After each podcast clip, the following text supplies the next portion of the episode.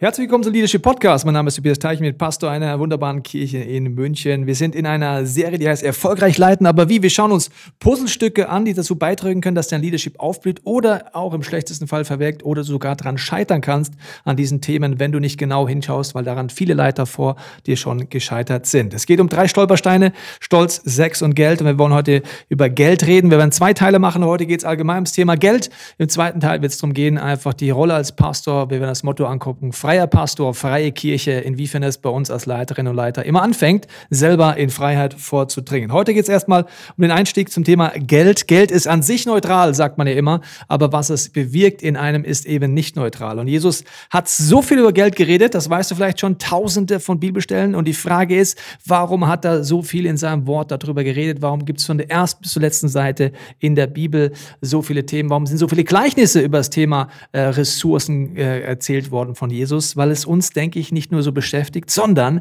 weil Jesus eine Aussage macht, die uns absolut hellhörig machen kann. Er sagt, ihr könnt nicht dem Mammon, dem Geld dienen und gleichzeitig Gott. Deswegen sollten wir als Leiterinnen und Leiter definitiv herausfinden, wem dienen wir einfach und wie können wir dafür sorgen, dass auch unsere Kirche dort drin aufblüht.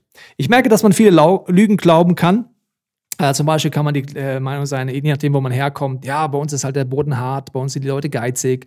Ich wohne in einer Kleinstadt, da ist einfach kein Geld zu holen. Oder ich wohne in einer reichen Stadt, die Leute sind zwar reich, aber geizig. Oder man kann so viele Dinge haben, wo man drin denkt, dass es unmöglich ist, eine großzügige Kirche zu erleben. Aber die gute Nacht ist, Gottes Wesen ist großzügig und eine Kirche, die Gott ähnlicher wird, wird auch immer großzügiger werden. In Deutschland gibt es das Motto, über Geld redet man nicht. Das ist natürlich relativ schlechte Einstellung Einstellung, weil über das, was man nicht redet, was im Dunkeln passiert, ist oft nicht nur gut munkeln, sondern es sorgt auch dafür, dass dort ungute Tendenzen sein können, wo es so wichtig ist, darüber zu reden, weil es interessant ist, dass Gott in der Bibel genau das Gegenteil vorlebt, dass er sau viel darüber redet, über Geld. Das wollen wir deswegen auch machen, weil es geht um unser Herz, es geht um das, was uns wirklich was wert ist. Ich habe es mal gemerkt vor vielen Jahren, als ich äh, in so einem Kollektenmoment in einer Kirche saß und äh, so einen Impuls hatte, 50 Euro in die Kollekte zu schmeißen. Und in diesem Moment habe ich mich selber beobachtet und habe gemerkt, es fiel mir total schwer, diese 50 Euro hier in diese Kirche, ins Reich Gottes zu investieren. Das Peinliche war, als ich darüber nachgedacht habe, dass die gleichen 50 Euro, ohne mit der Wimper zu zucken, ich in Sport, in Fitness oder andere Sachen investiert hätte oder auch in andere Hobbys, aber in die Kirche nicht. Das hieß einfach nur ganz offensichtlich, dass das Geld mir gerade ein kostenloses, unangenehmes Feedback gegeben hat, was mir wirklich etwas wert ist und was nicht. Offensichtlich habe ich zu diesem Zeitpunkt gesagt, Gott, du bist mir das Wichtigste, dein Reich ist mir das Wichtigste, das Menschen dich kennenlernen ist mir das Wichtigste, aber mein Geld soll es bitte nicht betreffen, weil da ist mir vieles, vieles andere wichtig. Deswegen ist es ein Herzenstest, wenn es ums Geld geht und auch als Leiterin und Leiter sollten wir natürlich darüber nachdenken, wie es uns damit geht. Und deswegen wollen wir uns auch Gott gegenüber so verhalten, dass wir sagen, was dir wichtig ist, ist uns auch wichtig. Deswegen ist für mich vollkommen klar, als Leiterin und Leiter lebe ich die Prinzipien vor, zum Beispiel Thema Zehnten, dass ich sage, Gott, dir ist wichtig, dass Ortsgemeinde aufblüht, dir ist wichtig, dass Menschen Jesus kennenlernen und deswegen lebe ich das auch als Privatperson, auch wir als Kirche leben das wieder. Ein zweites Prinzip, das wir leben als Kirche, was ich nur jedem empfehlen kann, ist dieses Prinzip, den Juden zuerst, was du im ersten und zweiten Teil der Bibel entdeckst. Deswegen geben wir 5% von allem, was wir wieder einnehmen, wieder dort rein, dass hebräische Wurzeln gefördert werden, dass äh, Juden Gott begegnen können und werden dort investieren. Warum ist das für mich ein Herzenstest? Weil ich glaube, in einer Beziehung ist es ähnlich wie in einer Liebesbeziehung auch bei Gott so. Die Frage ist, dürfen die Dinge, die Gott wichtig sind, mir auch wichtig werden? Oder muss Gott nur das wichtig sein, was mir wichtig ist? Was meine ich damit? Meine Frau zum Beispiel, sie liebt absolut Schlager und äh, sie äh, hört Schlager oben bis unten, war auch schon in der Olympiahalle hier in München bei diversen Schlagerkonzerten. Ich persönlich bin kein Schlagerfan, ich bin eher ganz anders aufgewachsen. Ich war ein Punk, das heißt, das letzte, was ich gehört habe, war Schlager. Bisschen mehr E-Gitarre als äh, diese Schlagermelodien. Aber weil ich meine Frau liebe, habe ich mich nicht nur darauf eingelassen, sondern ich habe es wertschätzen gelernt, was sie dort erlebt. Das heißt, mittlerweile mag ich auf eine skurrile Art auch Schlager, weil ich meine Frau liebe. Und so ist es mit Gott auch. Die Frage ist, dürfen die Dinge, die Gott wichtig sind, mir auch wichtig werden, ja oder nein? Und er sagt einen interessanten Punkt. Er sagt, wenn ihr mit den kleinen Dingen schon nicht treu umgeht, wie soll ich euch die großen Dinge anvertrauen? Die kleinen Dinge in dem Kontext der Bibelstelle sind Finanzen. Die großen Dinge sind, dass er uns Menschen anvertrauen möchte. Für uns ist es genau andersrum. Für uns ist Geld das Große und Mensch oft unwichtig in unserer Priorität. Aber Gott sagt, ich schaue mir genau an, wie du mit Geld umgehst, ob du im Kleinen treu bist, damit ich dich über mehr setzen kann. Als Leiterinnen und Leiter wollen wir natürlich, dass Gott uns über mehr setzen kann. Deswegen wollen wir auch dort genau hinschauen. Wir wollen es selber vorleben, mit unserem Leben vorweggehen, ehrlich das angucken. Und ich habe, empfehle dir dort selber auch zum Beispiel die Serie, die wir gemacht haben. Sie heißt im Flow. Dort kannst du es angucken. Oder es gibt ein gutes Buch, das heißt äh, Ein Leben voller Segen von Robert Morris. Empfehle ich dir sehr, selber das anzuschauen und darüber nachzudenken.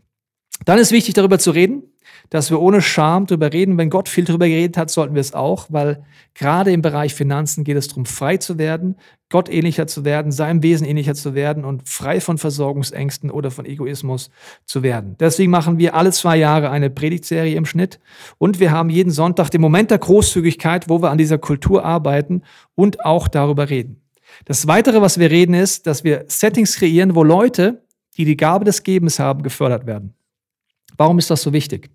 Wenn man über Geld nicht redet, haben die Leute, die die Gabe des Gebens haben, das heißt, die überdurchschnittlich viel geben im Verhältnis zu ihrem Einkommen, also nicht nur den Zehnten, sondern weit darüber hinaus, ein Problem. Im Gabenkatalog im Neuen Testament wird die Gabe des Gebens genauso aufgezählt wie Prophetie, wie Ermutigung, wie alles andere. Und ich lade dich mal ein, als Leiterin und Leiter zu überlegen, was tust du eigentlich, um diese Gaben zu fördern und was tust du, um die Gabe des Gebens zu fördern. Für mich bedeutet das, dass wir Leute zusammenholen und den Settings kreieren, wo sie ehrlich sich austauschen können, wo sie darüber reden können, wie geht's mir eigentlich mit dem Thema? Weil du musst eins wissen. Äh, reiche Leute und arme Leute sind in Kirchenrandgruppen und fühlen sich aus gleichen Gründen nicht wohl. Die armen Leute, die deutlich weniger haben als der Schnitt in der Kirche, denken sich, was denkt meine Small Group über mich, wenn sie zu mir nach Hause kommt? Oder wie soll ich das heute Mittag machen, wenn alle nach der Kirche zum Essen gehen und ich kann mir gar nicht das Essen leisten? Die Person, die überdurchschnittlich viel hat, denkt sich, was denkt meine Small Group, wenn jemand, wenn die mein schönes Haus sehen, wenn die mein schönes Auto sehen oder wenn wir nach der Kirche essen gehen, dann fühle ich mich gezwungen, alle einzuladen, weil ich habe ja das Geld und die anderen eben nicht. Und deswegen ist wichtig, eine Atmosphäre zu kreieren, wo Leute ehrlich werden können und freier werden können von dem, wo sie auch immer herkommen. Weil dieser Armutsgeist, wo ich mich für etwas schäme, entweder für mehr oder weniger Geld, hat nichts mit deinem Einkommen zu tun, sondern dass du nicht in den Schnitt passt. Und deswegen ist es wichtig, Settings zu haben. Wir haben diverse Settings, wo wir Leute zusammenholen, Business-Leute, andere Leute ins Gespräch kommen, auch im Coaching. Ich mache ein Beispiel. Ein Mann, eine, äh, ein Ehepaar aus unserer Familie, die äh, sehr viel Geld haben, äh, die Millionäre sind, kommen eines Sonntags aus der Kirche raus und in unserem Welcome-Team steht ein junger Mann, er spricht den Mann an und sagt, ja, hey, du bist doch der Sohn so. Sagt er, ja, bin ich. Du hast doch Geld, oder? Sagt er, wieso? Ja, hier mein Freund würde gerne auf Sportcamp fahren. Kannst du es ihm einfach zahlen? So, die Situation ist, wenn du dir jetzt vorstellst, du wärst dieser Mann mit Geld, der übrigens sehr großzügig ist, seit Jahren die Kirche unterstützt, weit über den Zehnten hinaus spendet und weltweit Ministries unterstützt, kommt aus der Kirche raus und wird hier angebettelt von jemandem auf eine total ungute Art. Wenn der jetzt keine Begleitung hätte, würde er denken, der hat noch ein Welcome-T-Shirt an, der Kollege, und es ist eine Kultur, warum ich mich nicht wohlfühle hier. Ich gehöre hier einfach nicht dazu. Das heißt, es ist wichtig, auch im Coaching dann ranzugehen, wie reagiere ich auf so eine Situation, wie äh, leite ich Leute an, weil das wäre genauso, wenn du Student wärst und mir heute zuhörst, sagst, ja, was stellt er sich so an, der Multimillionär, der kann doch mal das Camp zahlen. Das wäre so, wenn ich zu dir kommen würde sagen, du hast doch ein Fahrrad, oder? Ja, ich habe ein Fahrrad. Kannst du es mal dem so und so geben, weil der will damit jetzt die nächsten vier Wochen Auto, äh, Fahrrad fahren. Denkst du, ey, warte mal, das sollte doch freiwillig sein, sollte Freude sein. Ich kann mich doch nicht überreden und manipulieren, dass ich mein Fahrrad geben muss.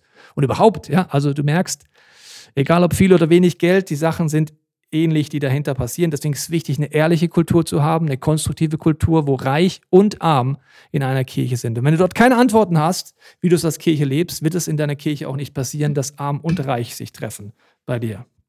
Wichtig ist, wie immer, auch verstärken, dass du Geschichten erzählst, Beispiele erzählst, dass du ehrlich von deinem Leben erzählst und dass du vor allen Dingen negative Einstellungen konfrontierst. Warum? Erstens, es gibt eine Mindset im Christentum, das sagt keiner so, aber das nenne ich mal nur Schrott für Gott. Das bedeutet, die alte durchgefurzte Matratze, die ich in meinem Kinderzimmer nicht mehr brauche, bringe ich mit einem freudigen Lächeln ins Kinder-ICF und sage, das könnt ihr doch noch bestimmt benutzen. Der alte Computer, der fast nicht mehr läuft, aber ich habe mir einen neuen gekauft, bevor ich ihn wegschmeiße, bringe ich ihn noch in die Kirche und sage, den könnt ihr doch bestimmt noch benutzen. Welche Message mache ich da unterbewusst? Schrott ist für Gott noch gut genug. Ich kaufe mir privat das Neueste und gebe die alten Sachen in die Kirche. Ich glaube, dass König David viel mehr unser Vorbild sein sollte, der gesagt hat, wenn ich in einem Schloss wohne, wie viel mehr möchte ich, dass das Haus Gottes gut ausgestattet ist. Deswegen muss ich das konfrontieren, die Leuten feedbacken. Sie machen es ja nicht bewusst und bösartig und trotzdem ist der Lifestyle aus Gottes Sicht fraglich. Er sagt mal, warum bringt ihr mir als Opfertiere nur die alten Lahmen mit dem grauen Star und grünen Star? Das ist meine Übersetzung aus Malachi, kannst du nachlesen, anstatt mir aus Herzen gerne Dinge zu geben. Konfrontieren bedeutet für mich auch, dass äh, du darüber nachdenken kannst, äh, ob du punktuell mal anschaust, ob das Spendenverhalten sich ändert in deiner Kirche. Wenn du frei bist und es nicht manipulativ machst, ist das ein guter Hinweis, ob etwas nicht stimmt mit jemandem. Ich mache dir ein Beispiel. Wenn jemand eine Glaubenskrise hat oder eine Lebenskrise hat, wird sich tendenziell als erstes sein Spendenverhalten verändern und erst dann äh, anderes verändern. Das heißt, wenn ich merke zum Beispiel, dass sich das Spendenverhalten verändert, jemand hat jahrelang gespendet und auf einmal spendet er viel weniger oder gar nichts mehr, kann ich einfach mal zu der Person hingehen und fragen, geht es dir eigentlich gut? Ich rede gar nicht über Finanzen, ich habe nur einen Hinweis bekommen, dass bei jemand offensichtlich gerade irgendetwas im Argen liegt und ich kann pastoral nachfragen, das Geld, um das geht es in erster Linie überhaupt gar nicht, sondern es ist ein Verstärker. Vielleicht sagst du, das ist aber krass, die Finanzen anzuschauen und zu reagieren.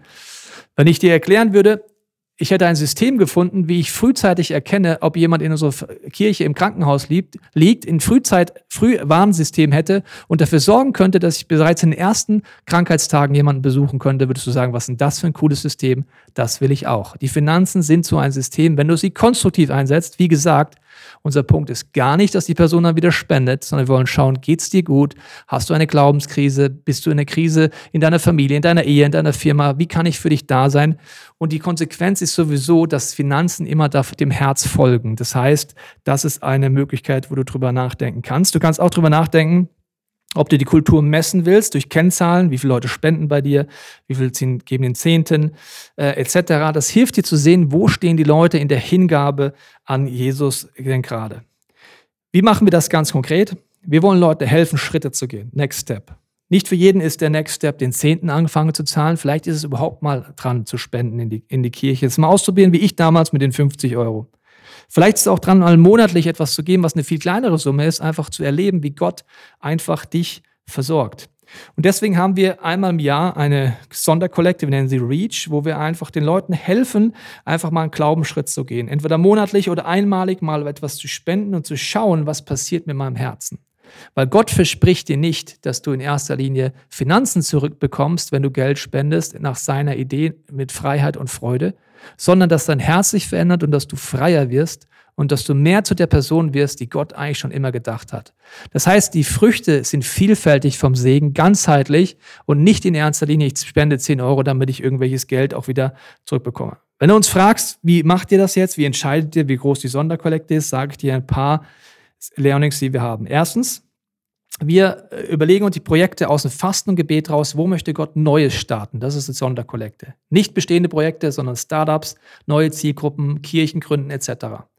Dann haben wir ja diverse Leute, die viel Geld spenden, die Gabe des Gebens haben. Wir haben zum Beispiel so plus minus die Top 20 Spender, die die Gabe des Gebens haben in unserer Kirche. Und denen und plus einigen mehr, die die Gabe des Gebens haben, stellen wir die Projekte vor, bevor wir sie der Kirche vorstellen. Warum? Jemand, der die Gabe des Gebens hat, entscheidet relativ schnell, ist das ein toter Gaul oder ist es etwas, wo ich Geld investieren würde? Warum? Sie haben wie eine Gabe der Geisterunterscheidung, was ist fruchtbar, was vermehrt sich. Wir holen uns Feedbacks ein von dieser Zielgruppe und sie überlegen sich, wie viel Geld sie plus minus als Commitment geben würden und das kann man dann hochrechnen, wenn das die Top 20 Spender sind, auf das, was in der Kirche im Endeffekt plus minus reinkommt, aufgrund der Feedbacks auf dem, was dort passiert ist. So gehen wir dort vor, dass wir aus dem Glauben raus, aber auch durch Feedbacks die Summe dann festlegen, für die wir gehen. Ansonsten bei den Projekten noch als Tipp, wenn du Großkollekten machst, ich sage immer, was ist wirklich das perfekte Timing? Wir sagen, wir nehmen nur Themen rein, right place, right time, right person. Was bedeutet das? Man kann viele Projekte reinschreiben, die man gerne mal machen würde. Wir nehmen nur die Projekte rein, wo aus Gebet, Fasten und Analyse klar ist, dass wir sie in diesem Jahr, wo die Kollekte eingesammelt ist, auch umsetzen. Weil wir die Leiter schon kennen, weil wir schon Vorbereitungen am Laufen haben, wo wir wissen, das wird auch Stand heute ein Erfolg werden. Zum Beispiel haben wir mal ein Outreach-Programm für Kinder angefangen. Wir wussten vorher schon, wer das leiten wird. Wir wussten auch schon, dass die Person das machen würde. Und dann nehmen wir es in die Sonderkollekte rein. Warum?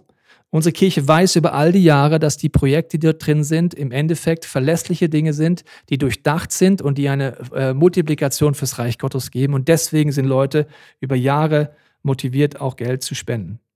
Du siehst also, es sind ein paar erste Tipps gewesen. Wie kannst du äh, mit dem Thema Finanzen umgehen? Im nächsten Teil werden wir uns angucken, wie gehe ich als Pastor persönlich um, wie werde ich selber immer freier. Äh, du kannst dir überlegen, was tust du in deiner Kirche, um reiche Leute zu erreichen, arme und den Schnitt zu erreichen. Wie hilfst du ihnen, freier zu werden und wie sorgst du für eine Kultur, die einfach voller Großzügigkeit ist und wo wir Gott ähnlicher werden können.